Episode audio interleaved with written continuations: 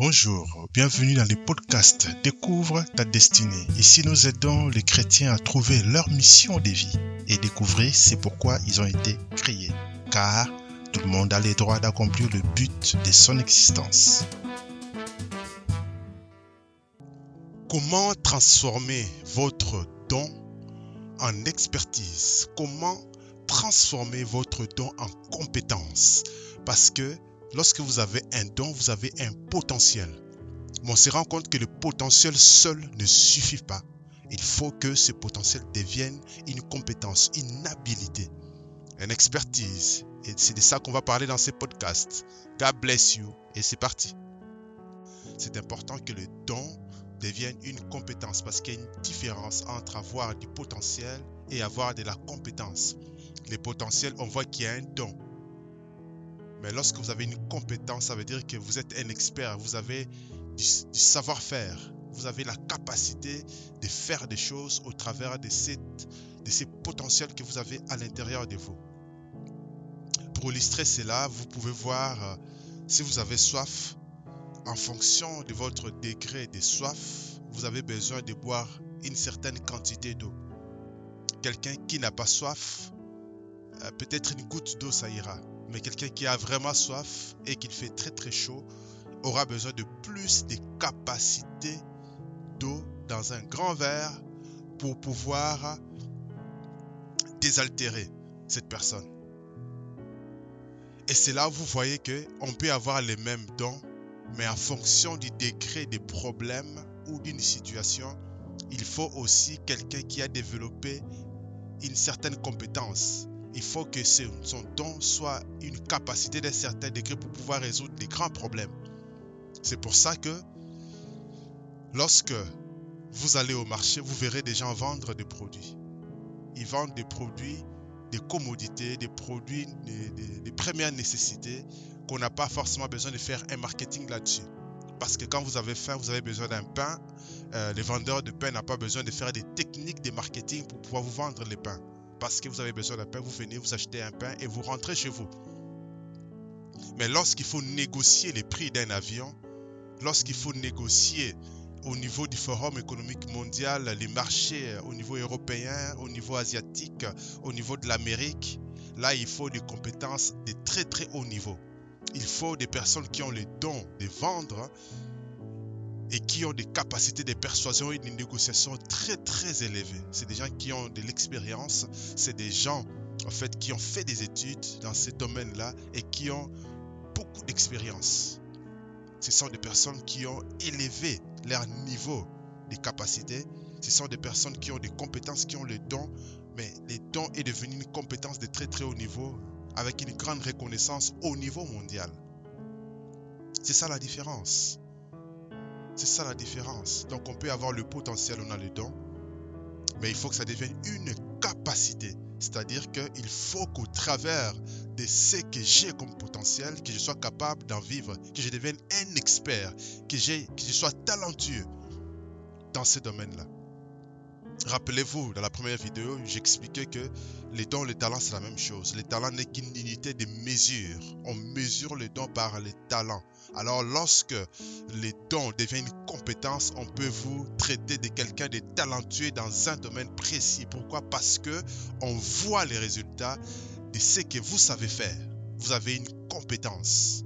On peut vous dire, tiens, il est talentueux dans l'écriture parce que vous écrivez très bien dire qu'il est talentueux dans le football parce que vous êtes un footballeur, euh, vous pouvez devenir un professionnel.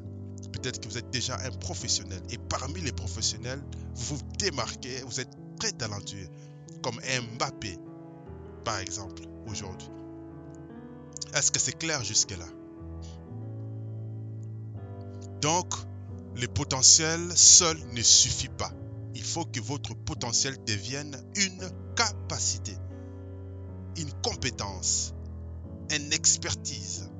C'est là que nous voulons arriver au travers de ces podcasts. Alors, partagez-les à plusieurs personnes que cela puisse faire du bien pour que vous puissiez tous entrer dans votre destinée. Malheureusement, quand on voit le monde chrétien dans nos églises, beaucoup de gens ont du potentiel, ont des dons, mais ils ne vont pas au-delà de leurs dons pour en faire capacité, une compétence, une expertise pour pouvoir y vivre. Dans nos églises, nous avons des grands musiciens. Mais parmi eux, j'en connais pas qui vit de la musique.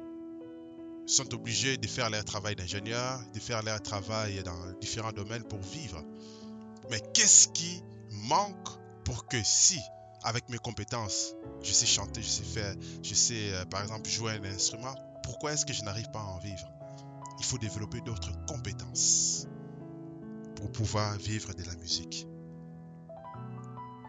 Est-ce que c'est clair jusque-là? Il faut savoir que Moïse était un grand prophète, extraordinaire. Mais il avait des dons, des capacités qui ont fait de lui ces grands. En fait, Moïse, tous les jours, dans sa vie de tous les jours, lorsqu'il était à la tête du peuple d'Israël, en fait, il était un chef d'État. Moïse était le premier chef d'État d'Israël. Lorsqu'il a libéré le peuple, il leur a prescrit la loi. C'était lui le chef d'État, c'était lui qui dirigeait le peuple. Et en tant que dirigeant de ce peuple, les dons le plus dominants que Moïse a utilisés durant ses 40 ans dans le désert, c'était les dons de sagesse. Les dix d'Égypte, c'était pendant les temps d'Égypte. Séparer la mer, c'était pendant qu'il traversait. La manne, c'était tous les jours. L'eau sortait du rocher et les rochers les poursuivaient. Ils avaient toujours à boire. Et tous les jours, ce que Moïse faisait, c'était juger le peuple, diriger le peuple, etc., etc. Être sur la montagne, c'était des fois 40 jours. Et le reste du temps, Moïse était avec le peuple. Et il fallait juger, il fallait prescrire la loi, il fallait enseigner la loi, il fallait conduire le peuple. Il exerçait son leadership en tant que chef d'État. Et il avait une compétence dans la gestion, dans le leadership en tant que chef d'État. Est-ce que vous voyez la différence? Donc parfois on lit la Bible mais on ne comprend pas exactement comment les gens ont fait pour faire ce qu'ils faisaient. Ils utilisaient simplement leurs dons. Tout ce que vous voyez dans la Bible comme personnage biblique, tout ce qu'ils ont pu faire dans les domaines spirituels et dans les naturels, c'était au travers des dons. Je vous ai expliqué qu'il existe des dons spirituels, il existe des dons naturels, c'est-à-dire que lorsqu'on est né, on était déjà capable de les faire, et il existe des dons associés à l'appel et à la mission ce don-là se manifeste uniquement lorsqu'on entre pleinement dans notre mission. Lorsque Dieu vous appelle à être pasteur, à prêcher l'évangile, lorsque cet appel va commencer à se manifester, vous allez vous rendre compte que vous avez envie de prêcher, de parler aux gens. Peut-être qu'au départ, vous étiez introverti, timide, mais tout à coup, vous n'avez pas peur, vous avez juste envie de parler devant les gens. Ça veut dire qu'il y a des dons qui se sont activés pour démontrer qu'il y a un appel dans tel domaine de votre vie. Yes. Et donc les dons, c'est quelque chose de très très important. Maintenant, il ne faut pas que les dons restent des dons. Il faut que les dons deviennent une compétence. Parce que la Bible dit dans Proverbe 22, verset 29, que si tu vois un homme habile dans son ouvrage, il se tient auprès des rois. Il ne se tient pas auprès gens obscurs. Donc, Ici, on ne parle plus d'un don, on parle d'une habilité, une compétence. Lorsque tu deviens compétent dans un domaine, tu vas te tenir devant le roi. C'est-à-dire, les rois, ce sont des personnes qui règnent dans différentes sphères de la vie. Si vous devez travailler dans les domaines de l'éducation, les rois dans ces domaines, ce sont des personnes qui possèdent des écoles, des institutions pour apprendre. Et vous allez vous tenir auprès de ces gens-là si vous avez de la compétence dans ces domaines. Si vous avez de la compétence dans le domaine des soins, vous êtes médecin, chirurgien, etc., vous allez vous tenir auprès des rois. Et les rois dans le domaine des soins, ce sont des personnes qui possèdent des hôpitaux, des centres de soins. Est-ce que c'est clair pour vous jusque-là? Donc c'est très important. Il faut que votre don devienne une habilité, selon Proverbe 22, 29 qu'on vient de lire. Parce que les présents d'un homme élargissent la voix et donne accès auprès des grands. Donc lorsque vous avez un don et que ce don devient une habileté, cela va vous donner accès auprès des grands. Auprès des grands, il y a des grands dans ce monde. Et les portes vont s'ouvrir si vous avez de la compétence. Et Proverbe 17, 8 nous dit que les présents sont une pierre précieuse aux yeux de qui en reçoit.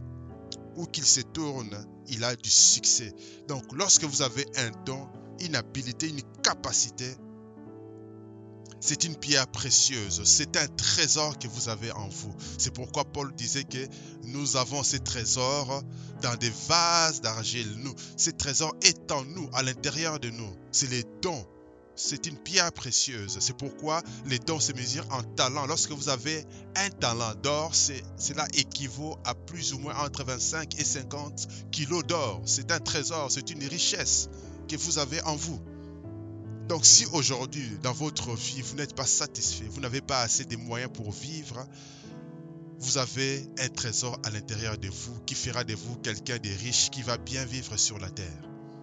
Détrompez-vous de cet évangile de pauvreté où on vous dit que Jésus était pauvre. Nulle part dans la Bible est écrit que Jésus était pauvre. Ce qui est écrit dans la Bible, c'est que Jésus s'est fait pauvre des riches qu'il était afin que nous, nous puissions nous enrichir. C'est ça qui est écrit dans la Bible. Jésus est né dans les étables, oui, mais quand il est né, qu'est-ce qui s'est passé? Les mages sont arrivés, ils ont ramené de l'or, de l'encens, de la myrrhe. Ils n'ont pas ramené un petit bout de pièces d'or comme on voit dans les dessins animés. Ils ont ramené de l'or, c'était des rois mages. Ils se promènent avec des richesses, avec, euh, avec euh, du personnel, avec une délégation. Ils n'ont pas ramené une pièce d'or comme dans les dessins animés. Ils ont ramené de l'or. C'est ce qui a fait que Joseph, Marie pouvaient immigré en Égypte sans vivre du CPAS ou de l'aide sociale du RMI de l'Égypte, mais ils vivaient très bien et ils sont revenus en Israël quelques années plus tard. Donc, il faut bien qu'on comprenne l'évangile. Il faut bien qu'on comprenne l'évangile du royaume de Dieu. Nous sommes dans un royaume. Et Dieu nous envoie sur cette terre comme des ambassadeurs. Et en tant qu'ambassadeurs, lorsqu'on est envoyé, nous avons des ordres de mission et nous avons une provision qui ne dépend pas du pays où nous habitons, mais qui dépend de notre pays qui nous envoie. Un ambassadeur de l'Amérique dans un pays très pauvre, cet ambassadeur ne vit pas au standard du pays pauvre, mais il vit au standard des États-Unis d'Amérique parce que là où il vit, c'est l'Amérique. Est-ce que c'est clair pour vous? Yes, continuons. Donc, les dons que vous avez doivent devenir une compétence. Alors, comment est-ce que les dons vont devenir une compétence? Pour que les dons deviennent une compétence, il y a tout un tas de principes qu'il faut mettre en place. Premier principe, c'est les principes que j'appelle la loi du mentorat. La loi du mentorat, il faut suivre un mentor.